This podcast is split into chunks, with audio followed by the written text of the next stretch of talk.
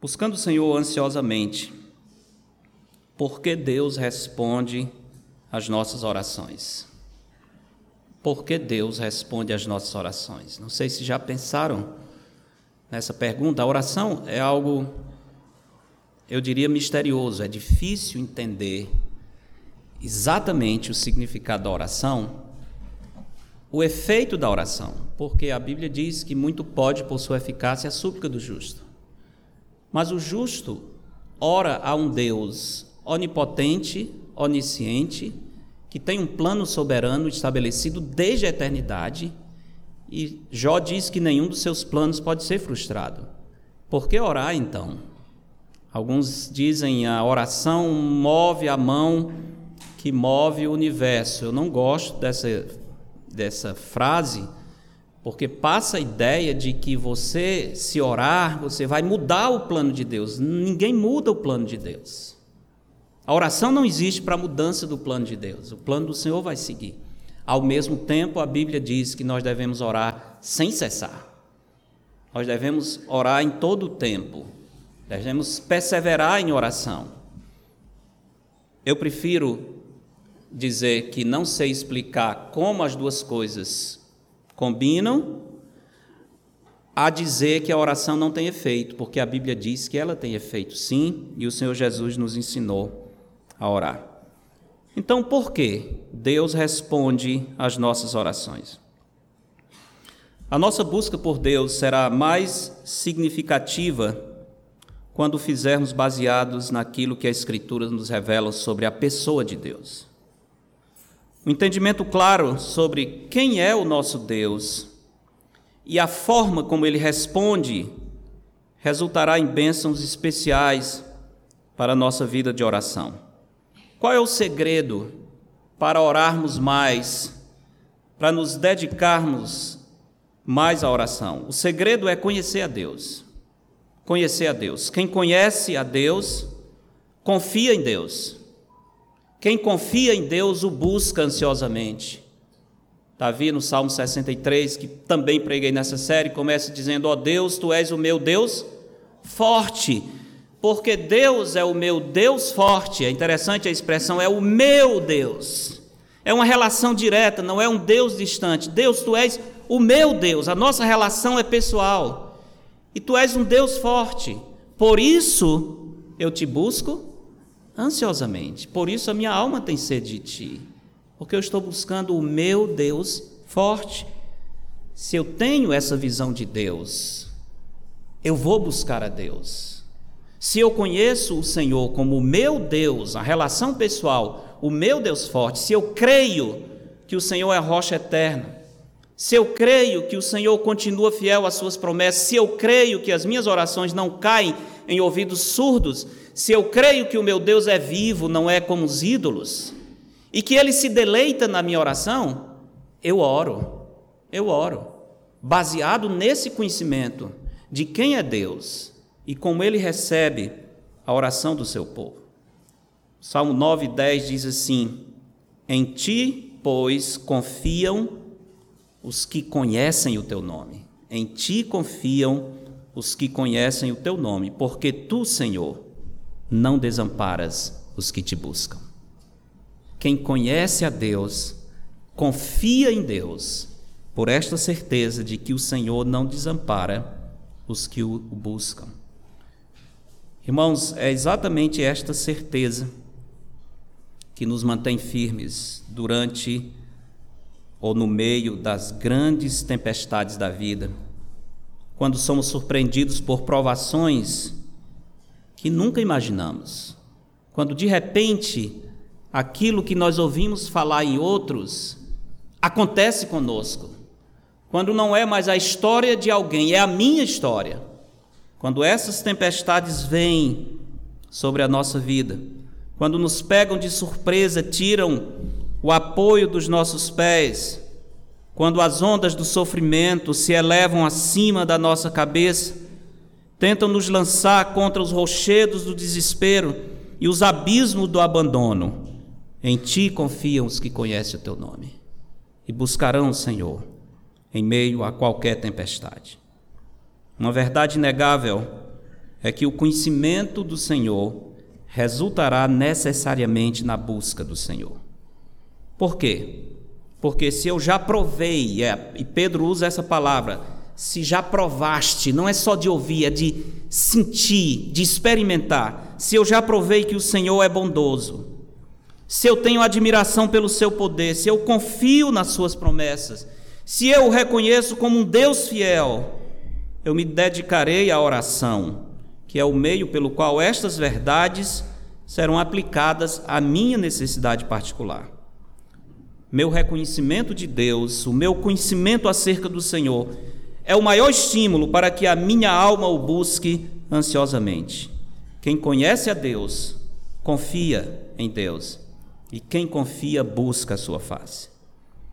Quando investimos o nosso tempo em conhecer a Deus, nós descobriremos que Ele é muito diferente dos deuses criados por homens e dos demônios, que muitas vezes são adorados como Deus. Já lhes falei sobre um amigo que encontrei anos atrás do Nepal, seu nome é, é Gobinda. Ele nasceu em uma família hindu, foi adepto do, do hinduísmo até a idade adulta. Na época que eu conheci, só ele era convertido a Cristo, nem a esposa, nem os filhos. E ele pesquisou e estudou muito as divindades hindus. E ele foi atraído a Cristo porque ele descobriu em Jesus algo que não havia nos 330 milhões de deuses hindus. Ele me disse exatamente isso. Dos 330 milhões de deuses do hinduísmo, nenhum tem misericórdia. Nenhum tem misericórdia. Jesus tem misericórdia. Foi isso que me atraiu para ele. É verdade. O profeta Jonas afirmou com muita propriedade: Tu és Deus clemente, misericordioso, tardio em irar-se, grande em benignidade e que se arrepende do mal. Que descrição fantástica do nosso Deus. Clemente, misericordioso, tardio em irar-se, grande em benignidade e que se arrepende do mal. Esse é o nosso Deus. Esse é o nosso Deus. No seu ensino sobre oração, Jesus chama nossa atenção para a verdade de que Deus responde às orações do seu povo, mas ele responde na base daquilo que ele é. É isso que nos dá confiança e ousadia para chegarmos junto ao trono da graça, a fim de recebermos misericórdia e acharmos graça para socorro em ocasião oportuna. Nosso texto é Lucas capítulo 11, já meditamos na primeira parte, queria concluir agora com a segunda parte. Evangelho de Lucas, capítulo 11. Nesse capítulo, como vimos, Jesus repete a oração dominical porque num certo momento em que o Senhor estava orando, por alguma razão, não sabemos porquê e nem sabemos qual dos discípulos, mas um deles chegou para o Senhor e pediu: Senhor, ensina-nos a orar como também João ensinou seus discípulos. Já enfatizei isso para os irmãos. Esses discípulos não eram homens alheios à oração. Eles eram judeus, criados desde cedo na sinagoga, ensinados a lei. Eles viam as pessoas orando. Provavelmente na sua casa se praticava oração, no templo havia sempre pessoas orando, nas ruas, até nas praças. Mas Jesus orava diferente. Olhando a vida de oração de Jesus, eles chegaram à conclusão que eles não sabiam orar. Eles oravam, mas não sabiam orar. Havia algo diferente na forma como Jesus orava. Então eles pediram: Senhor, ensina-nos a orar. E o Senhor lhes ensinou. Em Lucas 11, 2 diz: Então ele os ensinou e diz: Quando orardes, dizei: Pai, santificado seja o teu nome. Pai, santificado seja o teu nome. Essa é a base de toda oração. A santificação, a exaltação, o colocar do nome do Senhor acima de tudo. O nome é a pessoa, já falamos disso, né? Santificado seja o teu nome, santificado seja o Senhor Deus, a sua pessoa santa. Que o Senhor seja colocado acima de todo mal, que o seu nome seja reverenciado acima de todo nome, que todos reconheçam a sua glória. Senhor, santificado, exaltado, adorado seja o teu santo nome. Essa é a base da oração. Jesus está dizendo: quando vocês orar, vocês têm que orar começando com esse pensamento. Não tem que repetir essas palavras, mas tem que ter essa atitude no coração. Senhor, antes de qualquer coisa, antes de te pedir, eu quero que o Senhor seja exaltado acima de tudo. Quero que o seu nome seja santificado na minha vida, que o Senhor seja reconhecido acima de todos. Pai, santificado seja o teu nome. Como é que nós santificaremos o nome do Senhor? Venha o teu reino, pedindo que o Senhor domine, pedindo o pão nosso cotidiano. Eu preciso do pão, sim, mas eu peço o pão para que, com a força que Ele me der, eu santifique o nome do Senhor. Perdoa-nos os nossos pecados, eu preciso do perdão, mas eu peço esse perdão para que Deus seja santificado na minha vida. Não nos deixe cair em tentação, eu preciso de santidade, preciso de santidade para santificar o nome do Senhor. Tudo parte dali, santificado seja o teu nome. E no verso 5, a parábola do amigo à meia-noite, que estudamos na última vez. Essa parábola nos ensina, deixe-me relembrar para os irmãos, não sei se ficou claro da última vez, né? Parece que faz tanto tempo. A vantagem de fazer essas viagens assim é que eu, eu prego aqui, muitas vezes eu aproveito o sermão, só que quando terminar, disse, poxa, tinha, teria sido melhor lá em Planalto se eu tivesse colocado isso. Mas já passou, né? Enfim, então vocês terminam sendo cobaias muitas vezes. Mas a lição aqui dessa parábola é a seguinte: Deus responde às nossas orações, porque Ele é um Deus de vergonha. Lembram disso?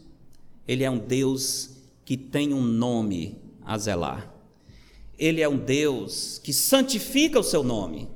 Ele santifica o seu nome. Portanto, ore. Ore que esse Deus, ele zela pelo seu caráter, ele vai lhe responder. Ele vai lhe responder não é por você em primeiro lugar, não é pela sua necessidade, não é pela sua dor. Tudo isso entra, Deus é misericordioso, ele sente a nossa dor. Mas acima de tudo, é o caráter de Deus que está em jogo. Se o Senhor não responder uma oração segundo a sua vontade, ele está sendo infiel. E Deus não pode ser infiel. Lembram da oração de Ezequias? Foi outro texto que nós estudamos aqui. Quando o Senhor manda o profeta Isaías dizer, Ezequias estava doente, e o Senhor, o Senhor mesmo, como eu disse, esse é o tipo de visita pastoral que ninguém queria, né? O pastor chegar e dizer, irmão, você está doente, eu vim dizer que você vai morrer, não tem como escapar. Foi isso que o profeta Isaías fez com Ezequias. Irmão, olha, provei, tá? Eu vim só para lhe dizer que ajeite as coisas, porque há poucos dias vai, você tem poucos dias de vida. Arrume as coisas para não morrer e deixar tudo de perna para o ar. Imagina. Ezequias tinha 34 anos, novo, pouco tempo no reino, 14 anos no reino. Ezequias tinha vencido, vencido não, Deus tinha vencido por Ezequias uma batalha impossível quando Senaqueribe, grande imperador da Assíria, cercou Jerusalém, é uma, é, é uma coisa impressionante cercou a cidade de Jerusalém, Ezequias fortaleceu os muros, conseguiu canalizar água, mas não tinha como sair e entrar. Em algum ponto eles iam ter que abrir as portas, porque ia faltar comida. Mas eles se prepararam para um bom tempo, e o cerco veio, Senaqueribe com todo o seu exército. Mandou uma carta afrontando a Deus, mandou os seus servos blasfemarem do Deus de Israel, mandou um recado dizendo: Olha, não confiem em Deus. Ezequias está fazendo vocês confiar em Deus. Isso é uma tolice. Os outros deuses, as outras nações também confiaram nos seus deuses, e eu destruí todas eles. Então, se os deuses daquelas nações não conseguiram livrá-los, quem é o Deus que vai me livrar, que vai evitar que eu tome Jerusalém? Coitado, Senaqueribe, né? Ele achava que era Deus. Ele achava que era Deus. E Deus manda o recado para ele: Contra quem blasfemaste? Contra quem alçaste a voz? Contra o Santo de Israel. Você fez o que fez com as outras nações, porque os deuses dos povos não passam de ídolos. O Senhor, porém, fez os céus. Glória e majestade estão diante dele, força e formosura no seu santuário. Esse Deus não é um Deus feito por homens. Ezequias apresentou aquela carta, é muito bonita a cena, ele recebe a carta afrontosa, ele vai ao templo, ele abre a carta, ele diz: Senhor, olha a carta que eu recebi. Senhor, eu não tenho o que fazer. Eu não tenho condições. Ele usa uma expressão muito tocante e inesquecível. Ele diz: Filhos são chegados à hora de nascer e não há força para que eles nasçam. Imagina isso. Situação desesperadora. Senhor, eu não tenho o que fazer. Mas aqui está a carta de Senaqueribe. Que, que o Senhor vai fazer com isso? O Senhor manda o profeta Isaías dizer: pode ficar tranquilo, eu vou resolver. E naquela noite o anjo do Senhor vem e mata 185 mil homens. 185 mil homens mortos pelo anjo do Senhor naquela noite. E o próprio Senaqueribe teve que voltar, e quando chegou na sua terra, lá na Síria, adorando o seu Deus, os dois filhos vieram e mataram o pai dentro do templo dos deuses. Ezequias viu isso e de repente ele recebe essa notícia do profeta Isaías que ele iria morrer. Lembra a história? Ezequias ouviu o profeta disse: Tudo bem, profeta, então vou arrumar as coisas, está tranquilo. Quantos dias eu tenho? Tá, deixa eu ajeitar. Foi assim? não, foi não. Ezequias virou-se, virou o rosto para a parede. A ideia que ele deixou o profeta não foi em lugar público, ele foi para um lugar recluso. Ele clamou ao Senhor. Ele disse: Senhor, considera que eu tenho andado com retidão e justiça. Não é? Considera essa situação e resolve, cura, me cura-me dessa desse mal, me dá mais uns dias. E nós vimos o que, que aconteceu ali. Deus acrescentou 15 anos para Ezequias. Agora, eu preguei e eu expliquei para os irmãos que quando Ezequias apresentou o seu pedido a Deus, ele não estava cobrando nada de Deus, dizendo: Senhor, eu fui bom, então o Senhor tem direito, tem obrigação de aumentar os dias. Não, não estava dizendo isso. Ele não estava preocupado com ele, ele estava preocupado com o nome, a honra do Senhor. Ezequiel está dizendo: Senhor, se eu morrer tão jovem, todas as nações aqui ao redor viram que o Senhor matou Senaqueribe e destruiu seu exército. Senhor, a morte é o juízo para os teus inimigos. Se eu morrer, o que é que vão pensar acerca de ti? Como fica a honra do seu nome, Senhor? Senhor, por favor, me dê mais uns dias. Não é por mim, é para que todos continuem entendendo que tu és Deus. Eu estou preocupado com a fama do seu nome, o seu caráter. Todas essas nações me visitaram, aliás, o texto diz que depois da derrota de Senaqueribe, vieram embaixadas de vários povos para se congratular com Ezequias por causa da vitória. E Ezequias pensa: Senhor, quando chegar a notícia de que eu morri, eles vão achar que o Senhor é igual a qualquer outro Deus. O Senhor não é misericordioso, o Senhor não tem um padrão. O Senhor matou Senaqueribe, mas tirou a minha vida também. Como é que vamos confiar em Ti? E a honra do Teu nome, como é que fica? Ezequias está preocupado com o santo nome de Deus. Foi a mesma reação de Josué, em Josué capítulo 9, quando foram derrotados diante de Ai, Josué ora ao Senhor e diz: Senhor, nós fomos derrotados que, que as nações vão pensar de ti? Entende? Nessa hora de crise, esses homens de Deus, eles estão pedindo que o Senhor reverta a situação, mas o que eles estão querendo é a glória do Senhor, que o teu nome seja santificado. Vai ser bom viver um pouco mais, se o Senhor me der mais uns dias, vai ser ótimo, mas não é isso que eu estou buscando, Senhor. Eu estou querendo é que o seu nome seja santificado, é isso, a tua graça é melhor do que a vida. É só isso que eu quero. Eu já tenho a vida eterna. Mas se o Senhor me der mais uns dias, eu poderei fazer o nome do Senhor reconhecido em toda a terra. Era isso que Ezequias estava dizendo. Foi isso que Josué disse, foi isso que Moisés disse em um certo momento, quando o Senhor disse que ia destruir o povo, sempre pensando na glória do Senhor. O raciocínio é: Senhor, tu tens um nome a zelar. Ezequias, Josué, Moisés, muitos desses homens diziam: Senhor, atende por amor de ti mesmo. Por amor de ti mesmo, não é por mim, não, por amor do teu santo nome, atenda essa minha oração. Todos esses partiam desse pressuposto. Deus é fiel, Deus é bom, a vida está nas mãos dele, ele é o Rei dos Reis, ele pode realizar tudo aquilo que ele disse. Mas se a profecia, a promessa não se cumprir, o nome do Senhor não será santificado. As nações vão desonrar o Deus de Israel, porque vão pensar que ele não é fiel. Essa parábola de Lucas 11 basicamente ensina isso. Deus responde às nossas orações por causa da sua honra, porque Ele é um Deus que tem um nome a zelar. Vamos relembrar, lendo a parábola. Eu vou perguntar se vocês me respondem, tá certo? Já que eu já preguei, todo mundo sabe. Lucas 11:5 diz: Disse-lhes ainda Jesus, está falando sobre a oração. Qual dentre vós é um amigo? Lembram essa pergunta? Qual dentre vós é um amigo e este for procurá-lo à meia-noite e lhe disser: Amigo, empresta-me três pães. Um amigo vai na casa do outro à meia-noite, pede emprestado, ele não está nem pedindo que dê, ele está pedindo emprestado. Ele só está pedindo três pães. Pão é a base da alimentação no Oriente, não é grande coisa. Ele foi na casa desse amigo porque ele sabe que esse amigo foi quem assou a última fornada de pães. Eles não tinham forno em casa, o forno era comunitário, é uma vila pequena, então todo mundo sabia quem foi que assou pão por último. Foi aquele amigo. Eu recebi um hóspede. Eu não tenho o melhor pão, mas a gente tem que dar o melhor para o hóspede. Então ele vai na casa que ele sabe que tem o pão mais fresquinho. E ele pede, inclusive, emprestado. Três pães.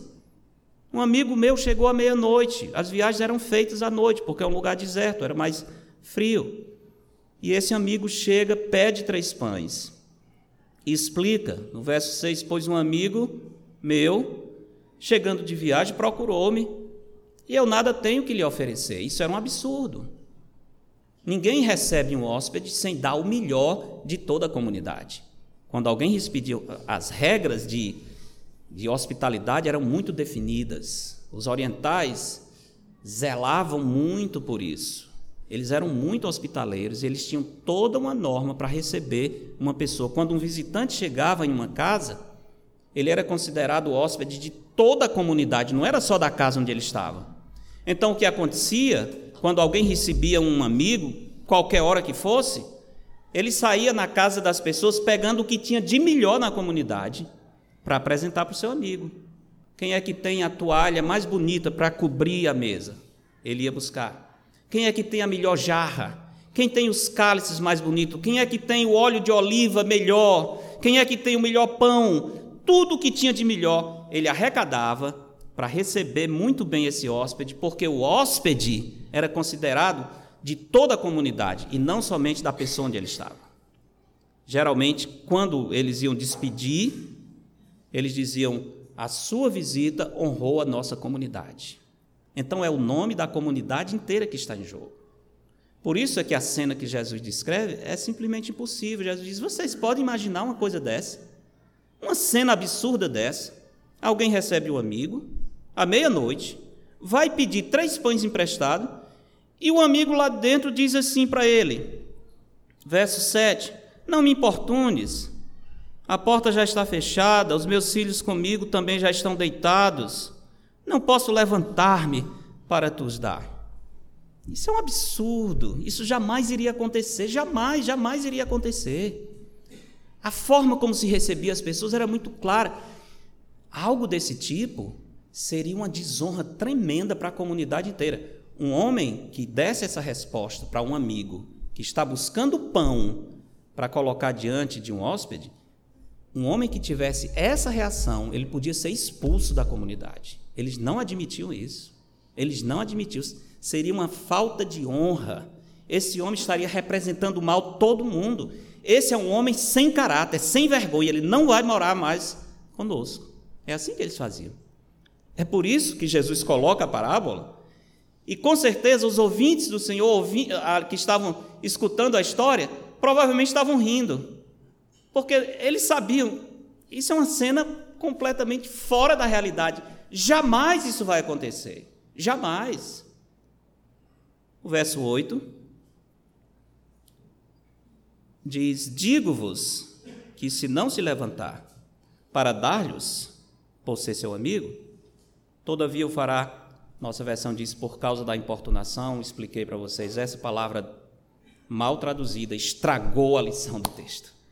Se ele não se levantar por ser seu amigo, todavia lhe o fará por causa da falta de vergonha, por causa do senso de vergonha, porque esse homem, ele tem que zelar pelo seu nome. Ele tem que zelar pelo seu caráter. Ele não quer ser um homem considerado como uma pessoa que não tem honra, não tem caráter, não cumpre o que é esperado. Não. Se ele não quiser dar por ser seu amigo, ele vai dar para não ser considerado um homem que não tem vergonha. Essa é a ideia. Deus nos atende porque Ele é um Deus de honra. Ele tem um nome a zelar. Por isso, ele responde às nossas orações. Verso 9, o Senhor continua. Por isso vos digo, olha só, por isso, pelo que eu acabei de dizer, e vocês entenderam, que Deus responde, Ele vai responder porque Ele é um Deus de caráter, de honra, porque Ele é um Deus de caráter e de honra, prestem bem atenção, pedi e dá-se-vos-á, buscai e achareis, batei e abri-se-vos-á. Aqui o Senhor continua o seu ensino sobre a oração. Jesus usa três verbos: pedir, buscar e bater. Todos eles do tempo presente no modo imperativo, com aquela ideia de algo continuado. Continue pedindo, continue buscando, continue batendo. Aqui sim tem a ideia de importunação. Tem a ideia de você continuar orando ao Senhor, buscando ao Senhor, como em Lucas 18, onde a parábola do juiz Inico fala sobre o dever de orar sempre e nunca desfalecer. Tem sim a ideia de importunação. Aqui sim, a ideia, a palavra importunação lá em cima parece que o tradutor pegou de baixo, né? a influência do texto de baixo. Mas aqui o Senhor diz: continuem. Não é a força ou a fórmula das nossas orações que vai obrigar o Senhor a nos responder. Lembre disso. Não existe na Escritura a falsa doutrina de que eu determino e Deus obedece. Os imperativos, porque alguns dizem, se as palavras estão no imperativo, você está dando ordem para o seu, peça, e Deus vai dizer, oh, tá, tá bom, tá bom, você pediu, eu vou fazer. Busque, Deus. Nada disso. Os imperativos aqui não é a ideia de que nós estamos orando como quem dá ordem ao Senhor. O imperativo aqui é de condição. O Senhor está dizendo: se você pedir, você vai receber. Se não pedir, não recebe. Se você bater, vai se abrir. Se você procurar, vai achar. Tem essa ideia de imperativo condicional. É algo que vai acontecer se você cumprir a condição. Como o Senhor diz: dai e dá-se-vos-á. Se não, esse dai é imperativo. Se você não der, não vai receber. Então, não existe aqui, em nenhum momento na Escritura, nem nesse texto especialmente, essa doutrina de que eu determino, eu abrigo, eu digo o que Deus tem que fazer e Deus tem que fazer. Os três verbos trazem a ideia de que Deus é capaz de atender a qualquer necessidade, independente do que seja, qualquer necessidade, não interessa quão grande seja, Deus é capaz de atender. Tem algo que você deseja?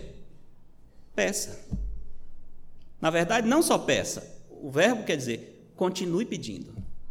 Ah, mas eu pedi. Continue pedindo. Tem algo que você deseja? Continue pedindo. Tem algo do que você sente falta? Continue buscando. Tem algo que lhe parece inacessível? Continue batendo continue batendo. Evidentemente, essa garantia de resposta às nossas orações, pressupõe que as orações estão sendo feitas segundo a vontade de Deus. Jesus não está falando que tudo o que está envolvido na oração você tira desse texto, ele não está dando aqui toda a instrução acerca de oração. O que ele está enfatizando é a ação graciosa de Deus em atender às nossas orações. A ideia de insistência e importunação é clara. Por que, que nós devemos ser insistentes e até importunos? É, é, é interessante isso, né? É, parece até estranho, mas o que Jesus está dizendo é: Deus, o nosso Pai, Ele gosta. Ele gosta de ser importunado pelos seus filhos. Ele gosta quando os seus filhos não desistem e continuam batendo, porque acreditam que Ele é bom e que no seu tempo Ele vai responder. Isso não incomoda Deus, assim como nós que somos pais terrenos não nos incomoda quando o nosso filho nos procura para pedir alguma coisa. Nós ficamos satisfeitos em notar que os filhos de algum modo dependem de nós e nos veem como uma fonte para suprir as suas necessidades. Isso é bom, é ótimo. Nós nos sentimos bem porque podemos atender aquilo que os nossos filhos estão buscando. Deus é o nosso Pai. Ele fica feliz quando nós continuamos pedindo, porque isso indica que nós cremos que Ele é capaz de fazer. Nós cremos que Ele tem um tempo. Se o Senhor não atendeu ainda, não chegou o tempo. Ou talvez eu não estou sabendo pedir, ou talvez eu estou vendo um pão, mas na verdade é uma pedra. Eu estou vendo uma cobra e penso que é um peixe. Por isso ele não me deu porque Ele é bom, Ele é um bom Pai e Ele sabe o que pode nos fazer bem e o que pode nos fazer mal. Continue pedindo, isso não incomoda o Senhor. Provérbios diz que a oração do justo é o contentamento do Senhor. Quando nós continuamos persistentemente em oração, essa persistência comunica não insistência teimosa que procura forçar uma resposta diferente da que Deus quer nos dar. Ao contrário, a motivação da oração persistente é a certeza de que, enquanto Deus não responder, enquanto Deus não responder, enquanto eu estiver convencido de que estou pedindo segundo a Sua vontade e não recebi, eu devo continuar pedindo pois as minhas orações não estão caindo em ouvidos surdos. Deus é o Deus vivo. A seu tempo nos responderá. Seria algo parecido com o que Paulo diz em Gálatas: Não nos cansemos de fazer o bem, porque a seu tempo ceifaremos, se não desfalecermos. Continue. Estou ficando cansado. Não canse.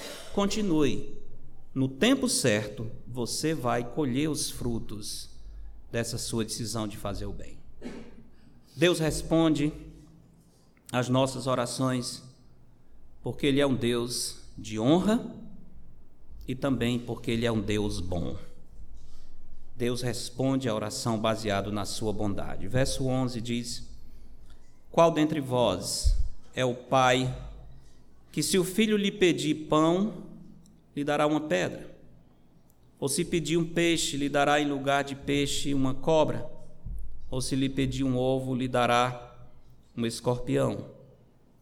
Ora, se vós que sois maus sabeis dar boas dádivas aos vossos filhos, quanto mais o Pai Celestial dará o Espírito Santo àqueles que lhe o pedirem. Aqui temos uma parábola, quase um poema, onde o Senhor fala de um pai ouvindo o pedido do seu filho e atendendo não o que o filho pede, porque o pai sabe o que realmente está diante dele e o filho, na sua inocência, ele não consegue perceber. Então o Senhor diz: Qual de vós é o pai? Que o filho vai pedir pão e ao invés de pão você daria uma pedra?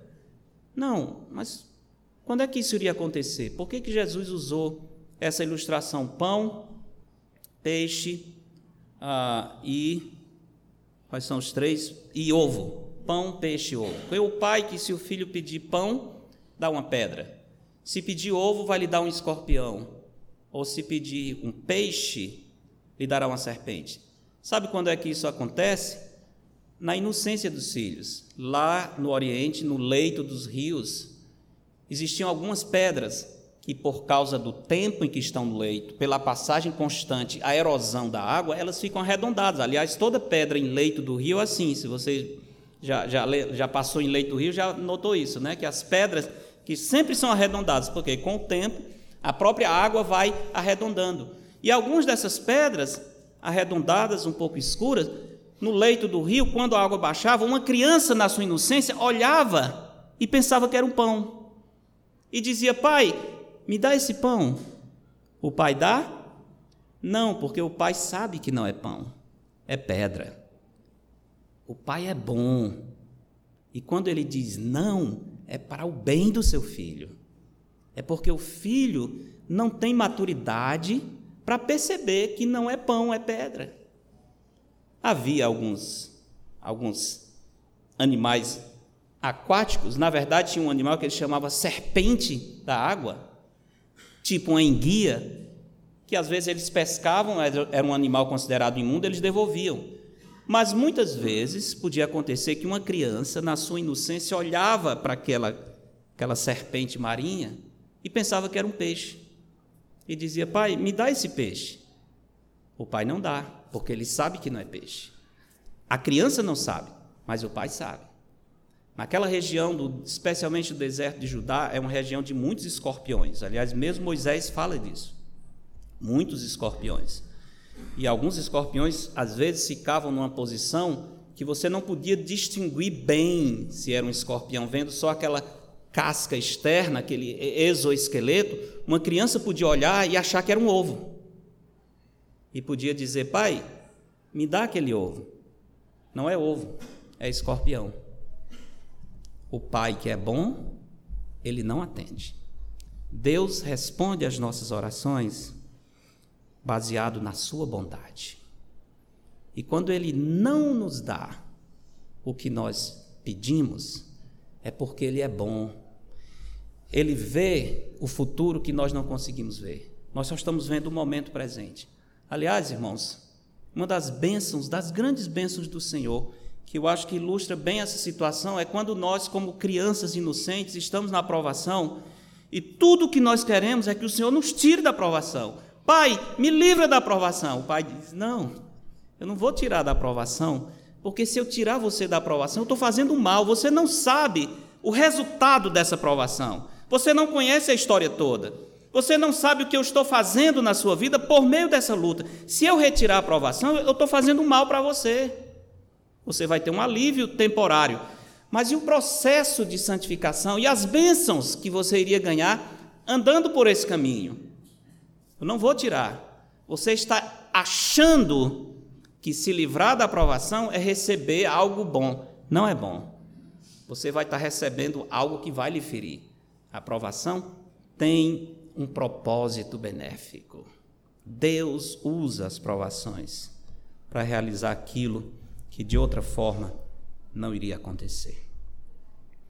As pessoas que adoram ídolos, tem muitos, eles determinam o que querem, eles usam as palavras certas e os rituais estabelecidos para conseguir o que querem. No final das contas, nesse caso, o adorador está no controle. Ele é quem decide o que deverá receber. Quem serve a um falso Deus jamais diz para esse Deus: faça-se a sua vontade. Não. Ele já tem uma vontade determinada. Ele só não tem o poder para realizar. Então o que, é que ele faz? Ele manipula esse suposto Deus, porque esse Deus tem poder para realizar a sua vontade. É como uma, o Aladim da lâmpada mágica. Se eu usar as palavras certas, os rituais certos, se eu fizer o sacrifício, se eu fizer o jejum, se eu participar de uns cultos de vigília, se eu determinar, como o pastor disse que é para fazer, e tem um dinheirinho que tem que entrar também na jogada. Se eu fizer tudo isso, Deus vai me dar. Esse não é o Deus da Escritura. Esse não é o Deus da Escritura. Ele não é manipulado por nada nem por ninguém. Ele não atende às nossas orações porque nós insistimos tanto, manipulamos até que ele ficou paz. Eu vou dar porque você vai morrer de insistir e não vai conseguir que Deus faça isso. Deus é bom. Ele responde baseado na sua bondade, simplesmente. Seguir essas fórmulas pré-determinadas dizem que você está no controle. Alguns para sensibilizar, dizem: Olha, você é filho do rei, você tem direito, você é cabeça e não cauda, determine o que você quer, obrigue a Deus, Deus tem obrigação de. Deus tem obrigação de dar nada a ninguém. Deus não nos deve absolutamente nada. Nós não temos como chegar a exigir nada do Senhor, tudo é pura graça, pura graça do Senhor. Senhor, eu quero o que eu tenho direito. Vai para o inferno. Quer o que tenho direito? É isso. Você quer o que tem direito? Muito bem, eu quero o que eu tenho, o seu direito como pecador inferno. Não, Deus me livre de Deus me dar o que eu tenho direito. Deus me livre, eu quero que Ele me dê o que eu não tenho direito. Eu quero que a sua graça e a sua misericórdia não me dê o que eu mereço. Eu quero receber o que Jesus merece e por meio dele a salvação receber sempre o que desejamos. Só seria bom se nós pudéssemos ver o futuro e se nós fôssemos bons. Isso não é possível, por isso eu preciso depender da bondade de Deus quando estou orando ao Senhor. Meu amor a Deus, a minha confiança na Sua bondade me deixam tranquilos, mesmo quando recebo uma resposta negativa. O Senhor não atendeu o que eu pedi. Louvado seja o nome do Senhor. O Senhor continua sendo bom. Obrigado, Senhor. O Senhor me atende baseado na sua bondade. Então, se a sua resposta foi não, é porque eu estava olhando para uma cobra pensando que era peixe, não era. E se o Senhor tivesse me dado, ia me causar um grande mal. Obrigado, porque o Senhor é bom e não atende todas as minhas orações não realiza tudo aquilo que eu desejo. Confiando em Deus, no seu amor, na sua bondade, nós podemos ficar tranquilos, mesmo quando o Senhor diz: Eu não vou dar o que você está pedindo. Deus é bom. Se eu não recebi o que eu pedi, é porque estava pedindo algo errado, ou talvez fora de tempo. Ou a coisa não era boa, ou o tempo não era bom. Por isso o Senhor não atendeu. Aqui é onde a certeza na bondade de Deus nos livra de nos sentirmos destruídos por um pedido errado. Imagina se Deus atendesse todos os nossos pedidos. Imagina. Se tudo o que nós pensamos e colocamos diante do Senhor, o Senhor, pronto, peça o que quiser que você decide. Teríamos grandes problemas na nossa vida. Nesses versos, Jesus está nos ensinando que Deus sempre vai nos dar o que é bom, porque Ele é bom. O profeta Naum diz: O Senhor é bom, é fortaleza no dia da angústia e conhece todos os que nele se refugiam. Esse é o nosso maravilhoso Deus. Não é só o nosso Pai, Ele é o nosso bom Pai. Qual de vós, sendo pai, o filho pedindo pão daria pedra. Nenhum de nós faria isso. Ou se pedir peixe, daria uma cobra. Não faríamos isso. Ou se pedir ovo, lhe daria um escorpião. Jamais. Em poucas e raras exceções, um pai iria dar ao filho algo que não fosse bom. Pode acontecer, felizmente. O pecado pode destruir, inclusive, a afeição natural. Em alguns casos terríveis e tristes, Pais podem querer dar aos filhos o que não é bom, mas isso é uma anormalidade, é, é algo completamente fora, porque mesmo os pais pecadores, mesmo sendo maus, como Jesus diz, nós queremos dar coisas boas aos filhos. Mesmo que a imagem do Senhor foi bem deturpada em nós, a paternidade, o resto da paternidade de Deus, que é parte da imagem do Senhor, continua lá. Ainda existe os resquícios da bondade de Deus, por exemplo, no sentimento de paternidade. É muito difícil arrancar isso, porque é parte do que nós somos. Um pai sempre vai querer dar o melhor para os seus filhos. E Jesus diz: ora, se vocês que são maus, né, no verso 13, se vós que sois maus, essa palavra aqui é terrível, né? É, é a mesma palavra usada para descrever maligno, descrever maligno. Se vós, se vocês que têm uma natureza maligna. Desculpe aí, não sou eu, está escrito, né? Se vocês que agem, às vezes, com a maldade do inimigo, se vocês, às vezes, chegam a considerar planos infernais, terríveis, e ainda assim conseguem dar boas coisas aos seus filhos, quanto mais o Pai Celestial dará coisas boas aos que lhes pedirem. Se até nós que somos maus queremos dar o melhor, quanto mais o Pai Celestial, diz o verso 13, dará o quê? O Espírito Santo. Poxa vida. Ele não só vai dar o que nós pedimos, ele vai dar infinitamente mais do que tudo quanto pedimos ou pensamos. Senhor, eu preciso de conforto. O Senhor não dá conforto, Ele dá o confortador. Senhor, eu preciso de ânimo. Não, Ele não dá ânimo, Ele dá o Espírito Santo, que é aquele que está conosco nos animando. Senhor, eu preciso de sabedoria. Ele não dá só a informação que eu preciso, Ele dá o Espírito de sabedoria. Se vós que sois maus sabeis dar boas dádivas, quanto mais o Pai Celeste dará o Espírito Santo àqueles que lhe pedirem. Talvez alguns de vocês devem ter vivido alguma história de decepção com o Senhor. Eu vivi. Eu lembro quando jovem, né? Acho que já contei para vocês, terminando o segundo grau, naquele tempo era o segundo grau. Eu tinha um sonho de ser psicólogo. Imagina só. Imagina só. Queria ser psicólogo. É muita cabeça, né? Enfim. Mas eu queria. E fui fazer as provas, é, naquele tempo era vestibular. Aqui em Fortaleza tinha que ser na federal, porque era é que não pagava, porque se tivesse que pagar um, uma banda eu não tinha. E fui, eram as provas, cada dia você faria e tinha a pontuação, você tinha que só tinha uma condição. Você podia até se dar mal numa prova ou outra, mas você não podia zerar nenhuma. Certo? Você podia ter 10 em tudo e na última você era muito ruim, mas você tinha que ter pelo menos um, porque se zerasse em uma, aí era tudo ou nada, perdia tudo. E eu vinha feliz, né? Fiz as três primeiras vai dar certo, né? Vai dar certo. Só que na última, a última era português e inglês. Imagine isso, português e inglês. Bom, vocês sabem que eu fiz letras. Eu não sou bom em português, mas eu amo a língua portuguesa, gramática, literatura e tudo. Inglês, pela graça do Senhor, não fiz nada, mas o Senhor me deu. Eu zerei nessa prova. Eu zerei nessa prova. Quem poderia imaginar? Zerando em inglês, um dia você entender alguma coisa dessa língua.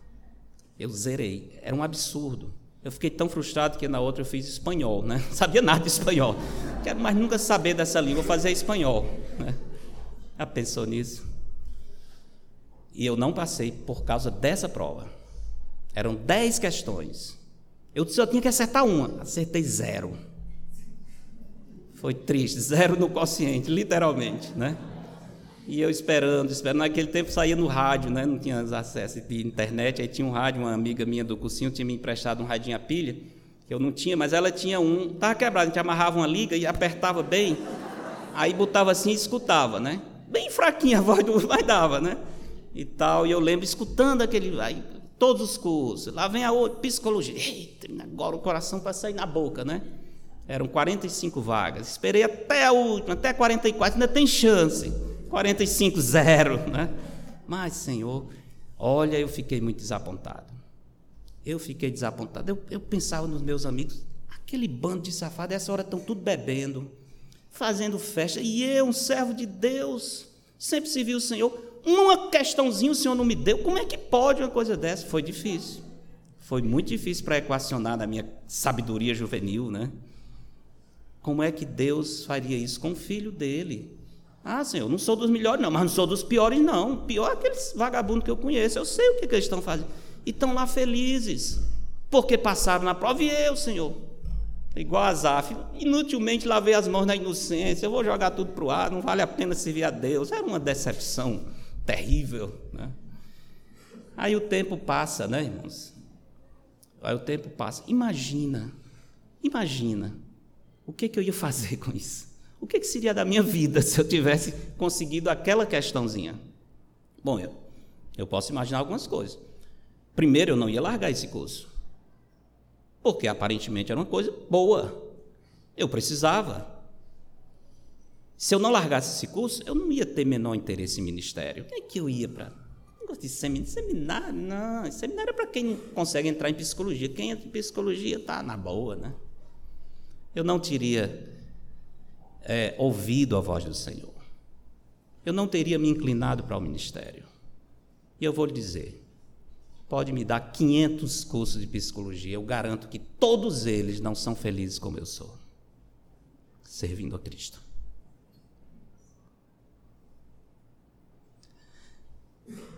Não desanime.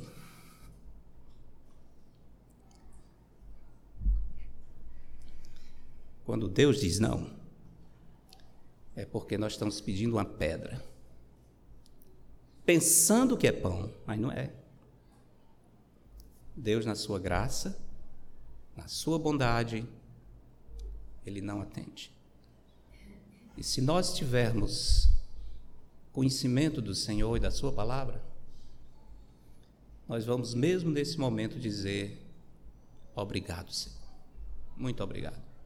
Porque o Senhor não me deu aquilo que eu achava que era tão bom. E hoje você olha com a passagem do tempo, você diz: Senhor, como o Senhor foi misericordioso, como o Senhor foi bom. Foi a melhor resposta que o Senhor podia me dar, foi aquele não. Vocês já viveram isso? Ah, com certeza. Com certeza precisa contar a história dos seus namoros passados, não, mas talvez alguns de era tudo que eu sonhava, era com aquela mina, aquilo ali teria sido maior presente da minha vida. E olha aí que foi que Deus me deu. olha o passado, olha a história. Se você não pode dizer, Senhor, muito obrigado, porque o Senhor não me deu aquela pessoa, o Senhor me deu essa pessoa porque essa era a benção que o Senhor tinha para mim. Né? Não vá contar aí como foi a sua decepção de namoro, que eu não quero nem um casal brigando hoje, não. Tá? Mas pense em outras coisas, se não em namoro, em desejos de casamento, em profissão, em outras coisas que você desejou tanto e que Deus simplesmente fechou a porta. Fechou a porta, tirou, arrancou. Você ficou decepcionado, abatido, desanimado, talvez amargurado com o Senhor. E hoje o tempo passa, a gente cresce pela graça de Deus, você olha e diz: Oh Senhor, muito obrigado. Muito obrigado. Foi duro? Foi. Foi decepcionante? Foi. Eu fiquei arrasado? Fiquei. Mas, Senhor, se o Senhor não tivesse me negado aquele pedido, eu não estaria hoje aqui. Eu não estaria hoje aqui. Deus é bom. É fortaleza no dia da angústia e conhece todos os que nele se refugiam. Deus nos dá muito mais do que pedimos ou pensamos. Ele não vai só nos dar coisas boas, ele vai nos dar o seu espírito, o seu bom espírito. Ele não vai suprir a nossa necessidade, ele vai nos dar uma fonte a jorrar para a vida eterna, suprindo todos os dias, constantemente e eternamente as nossas necessidades. Deus é bom. Deus é maravilhoso. Senhor Jesus está nos exortando a orar, lembrando da bondade de Deus. Lembrando que o Senhor nunca nos desaponta. Lembrando que quando o Senhor não cumpre o desejo do nosso coração é porque Ele tem um desejo maior para cumprir. E Ele tem um plano que precisa ser desenvolvido. Saber que Deus nos atende por causa de quem Ele é deve nos animar a orar e a dar graças por todas as respostas, inclusive as negativas. Lembrando disso, irmãos, nós vamos orar com muito mais equilíbrio e paz. Deus zela pelo seu caráter. Ele não vai negar a si mesmo. Por isso estamos certos de que o Senhor vai nos atender. Ele tem dado a sua palavra. E lembra, uma das expressões que Josué utiliza e Moisés em Deuteronômio ele diz: "O Senhor não deixou cair por terra nenhuma das suas promessas". Quantas o Senhor deixou cair por terra? Moisés diz: "Nenhuma". Todas elas se cumpriram. Todas. Porque Deus é fiel. Nosso Deus é um Deus fiel. Por que, que eu não estou recebendo o que eu estou pedindo? Porque Deus é bom. A resposta primeira é essa: porque Deus é bom. Sua fidelidade não entra em conflito com a sua bondade. Por isso, muitas vezes, ele nega os nossos pedidos. Pensando nisso, irmãos, queria terminar deixando alguns desafios de oração para essa semana algumas tarefas práticas para aplicar essa pregação. Se não der para escrever agora, eu, eu, depois posso colocar no grupo. Mas a primeira coisa que eu queria pedir para os irmãos essa semana é que vocês escrevessem Hebreus 4,16. Hebreus 4,16 é um versículo que eu gostaria de deixar para meditação essa semana. Hebreus 4,16 diz: Acheguemo-nos, portanto, confiadamente. Acheguemos. Então, essa semana nós vamos nos achegar ao Senhor. Tá bem? Se você não tem se achegado a semana passada, Senhor, essa semana eu vou me achegar a Ti em oração. Acheguemos-nos, portanto, confiadamente, junto ao trono da graça, a fim de recebermos misericórdia e acharmos graça para socorro em ocasião oportuna. Queria deixar esse versículo. Minha sugestão é que você escreva em um cartão, ou no celular, ou no iPad, ou no computador, mas onde quer que seja, para que você possa ler três vezes por dia. Três doses, não tem contraindicação. Pode tomar à vontade. A receita é: você vai ler esse versículo quando acordar. Então, assim que acordar, não é o WhatsApp, tá, tá não. Hebreus 4,16, essa semana, tá certo? Hebreus 4,16. Ao acordar, antes do almoço e antes de dormir. Três doses por dia de Hebreus 4,16. Tá certo? Entenderam bem? Três até domingo. E domingo nós vamos dizer de cor aqui, sem precisar olhar, toda a igreja. Outra tarefa é que você, nessa semana, ore ao Senhor por 10 minutos, 10 minutos ao acordar e 10 minutos antes de deitar. Ok? Dois momentos de 10 minutos de oração. Pelo quê? Primeiro, louvando ao Senhor pelas suas virtudes e caráter, sua bondade, fidelidade que nós ouvimos tanto aqui. Pedindo ao Senhor que lhe ensine a orar Vamos essa semana fazer como os discípulos e pedir: Senhor, nos ensine a orar. E também orando por outros motivos, por você mesmo, sua vida espiritual, suas lutas e os seus pecados, pelos nossos irmãos nas lutas espirituais e físicas, especialmente os enfermos, por uma pessoa que não conhece a Cristo essa semana, pense em alguém que não conhece a Cristo, que você conhece, que ama e que gostaria de colocar essa pessoa diante de Deus em oração. Uma pessoa. Depois, por nossa igreja, esta igreja aqui, especialmente por esse tempo que estamos vivendo. E depois por um missionário, que sou eu, certo? Orar por um missionário, missionário Genuano Silva Lira pedindo as suas orações pela direção de Deus para a minha vida, pelo sustento, pelo futuro ministério que Deus tem para a nossa família.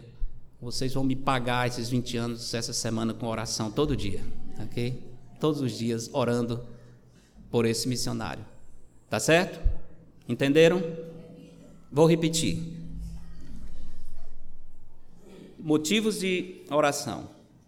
Você mesmo, a sua vida espiritual, inclusive a sua luta com pecados, por irmãos da nossa igreja nas suas lutas espirituais e físicas, especialmente os enfermos, por uma pessoa que não conhece a Cristo, que você quer apresentar essa vida a Deus em oração, por nossa igreja, que está passando por um tempo de transição ministerial, e por esse que vos fala. Direção de Deus, futuro, sustento, tudo que o Senhor tem para nós adiante. Entenderam? Podemos cumprir essa tarefa? Ok. Domingo a gente faz o teste e vê como ficou. Oremos. Obrigado, Senhor, por Sua santa palavra, por esse tempo tão bom, recordando que o Senhor responde às nossas orações. Primeiro, porque Tu és um Deus de honra, de caráter, um Deus que tem um nome a zelar, um Deus que santifica o Seu santo nome. Em segundo, porque Tu és um Deus bom o Senhor é fiel e o Senhor é bom. E juntando, Senhor, essas duas virtudes incríveis, da sua fidelidade e da sua bondade, nós queremos nos achegar confiadamente junto ao trono da graça, a fim de receber misericórdia e alcançar o seu auxílio em ocasião oportuna. Estamos vivendo uma ocasião oportuna em que precisamos da bondade do Senhor da direção do Senhor, do poder, da defesa, do discernimento. Que o Senhor nos dê todas essas coisas por amor do seu nome. Guarda-nos, ó Pai, livra-nos do mal, nossa oração em nome de Jesus. Amém.